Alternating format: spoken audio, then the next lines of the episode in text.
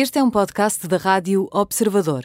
Pode ouvir a rádio também em 98.7 na Grande Lisboa e 98.4 no Grande Porto.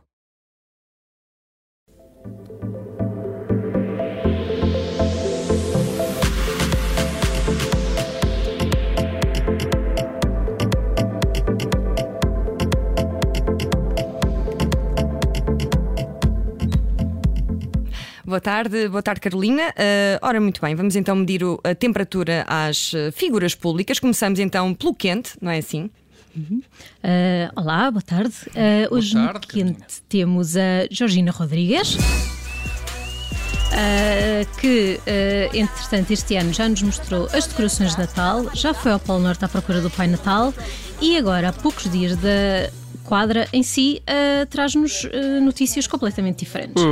Não sei se lembram, mas na semana passada falámos aqui de um programa da Netflix sobre Georgina Rodrigues.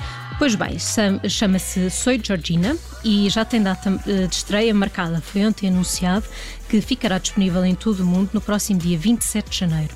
A novidade não tem a ver com a quadra, mas pode ser um presente para os fãs, Ah, pode, porque pode. afinal ela tem 29 milhões de seguidores no Instagram. Meu Deus, mas que idade é que a Georgina tem para ter um documentário sobre ela? Bom, ela tem 27 anos Ah, bom, e então. Ah, então já. Então já. já há muito para contar. Uma biografia, Ora. exatamente. E faz os, os 28 precisamente no dia da estreia ah, do programa, a 27 de janeiro. Parece que Soy Georgina é um docu-reality e na sinopse pode ler-se que ela é modelo, mãe, influenciadora, mulher de negócios, bailarina e companheira de Cristiano Ronaldo. Devia ver primeiro isso, não sei, diria que não é? Companheira. Currículo. Ah, a ideia é o que mostrar. Dito. Nada, nada.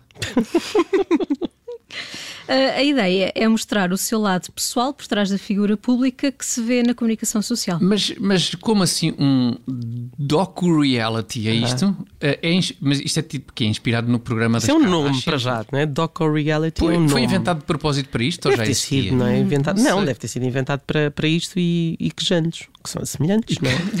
Sim, É- quejantes também. Mas portanto é inspirado tipo no programa das Kardashians ou assim? É tudo um novo género. A revista Ola refere-se a este conteúdo como um docu-reality e uma docu-série, porque de facto as câmaras de filmar acompanharam Georgina no seu dia a dia, tanto em festas e eventos públicos como em ocasiões privadas com a família e os amigos. Portanto, aguardemos para ver. Ou não? Guardemos para ver. eh, Guardemos para ouvir o Georgina feedback que tu nos vais Exatamente. dar do. Exatamente. Exatamente. Eh, Depois tu conta-nos, não é? Contas-nos conta-nos tudo. Exatamente. Georgina no, no escaldante e agora vamos ao morno, não é assim, Carolina? Ao morno, no morno, hoje temos George Clooney. E porquê? Porque eh, o também ator Ben Affleck disse à revista People que o George Clooney o ajudou a estar mais tempo com os filhos e a dar prioridade à família. Uhum. Portanto, uh, George Clooney é pai de gêmeos, não é? Pequeninos. Um, e será que está a dar uh, workshops? Bom, verdade que os filhos de George Clooney e Amal Clooney têm 4 anos e ele até já falou várias vezes sobre como foi passar o tempo da pandemia com eles em casa.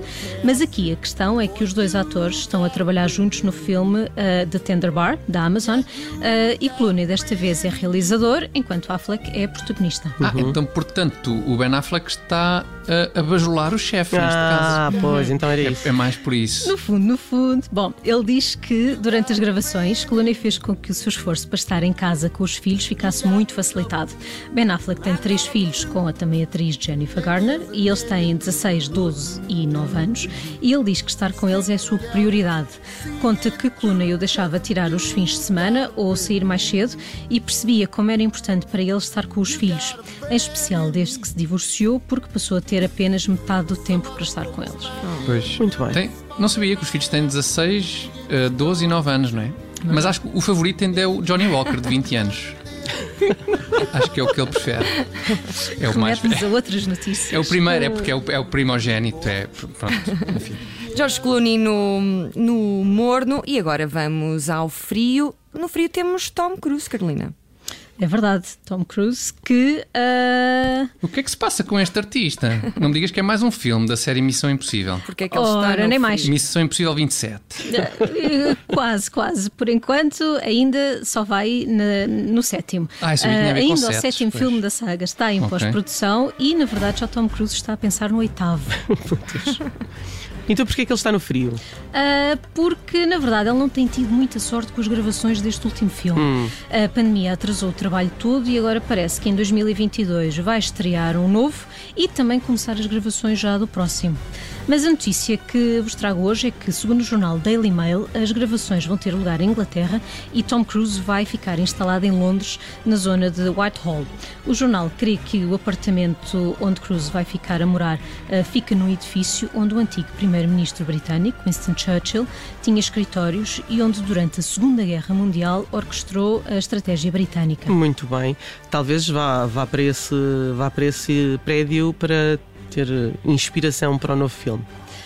Pois, na notícia diz que quando Tom Cruise soube que o espaço estava convertido em apartamentos, ficou muito entusiasmado. Agora, esperemos é que o ator tenha apenas gostado da zona e da sua história e não se esteja a preparar já para uma nova pandemia. Esperemos Pois, que sim. sim. Também, se vier nova pandemia, é, é, é pôr a gravar os bastidores de- das filmagens do Missão Impossível e fazer só um, pá, um pequeno, um mini-filme com aqueles ataques de ira do. do também podia ser interessante, do Tom Cruise, como Pois é, já. pois é. Ele, ele ainda é cientólogo? Não sabem? Se Sim, ainda está dentro. sim. Não, uma, uma vez na já é- cientologia para sempre. não é? Não, acho que não é já para é sempre. chefe mas daquilo, pá. Sair é praticamente é chefe. tramado.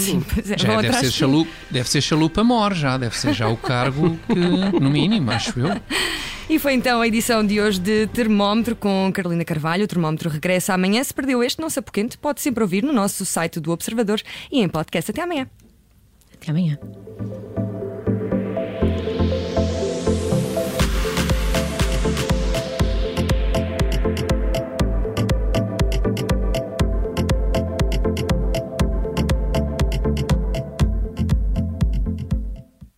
Rádio Observador.